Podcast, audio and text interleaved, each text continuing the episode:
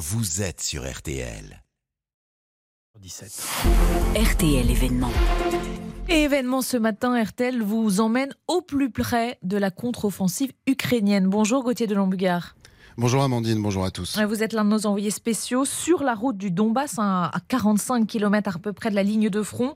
Avec Valentin Boisset, vous avez été euh, frappé au cours de votre voyage par ce contraste qu'il y a aujourd'hui entre Kiev d'un côté et là où vous êtes actuellement.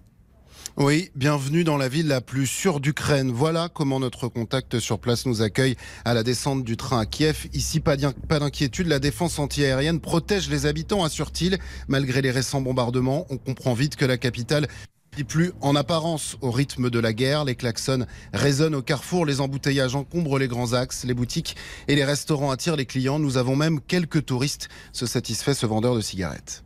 Bon, alors ça, c'est pour Kiev, hein, on l'a bien compris, un semblant de normalité, mais alors dès qu'on sort de la capitale, euh, en revanche, c'est tout autre chose. Absolument, le contraste est saisissant. Dès les premières heures de route, la réalité du conflit nous rattrape. Sur l'autoroute, au milieu des champs, nous doublons de nombreux véhicules militaires. D'abord des camions citernes de ravitaillement, puis deux camions de transport. À l'arrière, sur l'immense plateau, des chars et leurs canons qui dépassent presque du véhicule. Nous arrivons à Kharkiv, la deuxième ville du pays. Devant nous, les premiers checkpoints tenus par euh, des policiers ou des militaires. Et sur cette route euh, vers le Donbass, vous avez aussi, je crois, été très impressionné par votre passage dans la ville d'Izium. Effectivement, à, l'entrée de cette ville, à, quelques kilomètres du Donbass, il y a d'abord cet immense pont en à puis cet immeuble d'habitation blanc éventré, détruit par des missiles russes. Les Russes sont presque désertes. Un vieillard marche à côté de son vélo. Un jeune tend son smartphone en l'air et prend en photo l'une des nombreuses maisons en ruine.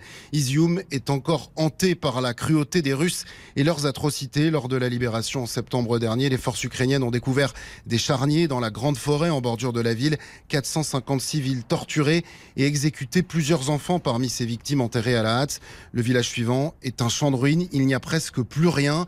Les toits, les charpentes et les murs euh, sont au sol. Toutes les habitations ont été détruites par des tirs euh, d'artillerie ou des missiles. Nous sommes désormais dans la localité de Drouchkivka. Au, loin, nous entendons des bombardements. Des militaires se reposent dans notre hôtel avant de, de partir combattre. Le front nord de la contre-offensive est là, à 45 km. Alors justement, euh, Gauthier, vu d'ici, de France, on a un peu de mal à comprendre ce qu'il se passe vraiment sur cette ligne de front. On assiste à une bataille de communication entre Ukrainiens et Russes.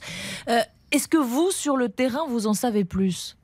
Eh bien, en ce qui concerne le front nord de cette contre-offensive, là où nous nous trouvons, les forces de Kiev ont effectivement repris quelques villages autour de Bakhmut et plantent à nouveau le drapeau jaune et bleu de l'Ukraine. Mais l'avancée est lente, très difficile. Il faut percer les épaisses lignes de défense russes, champs de mines, tranchées, fortifications. Il faut également faire face à l'aviation. Les combats sont très intenses, les pertes considérables de chaque côté. Une bataille mètre par mètre et donc des gains limités pour le moment. C'est à peu près le même constat sur le front sud. Mais on sait, et le président Macron l'a dit, cette contre-offensive peut prendre des semaines, voire des mois. Merci Gauthier de Lombugarand.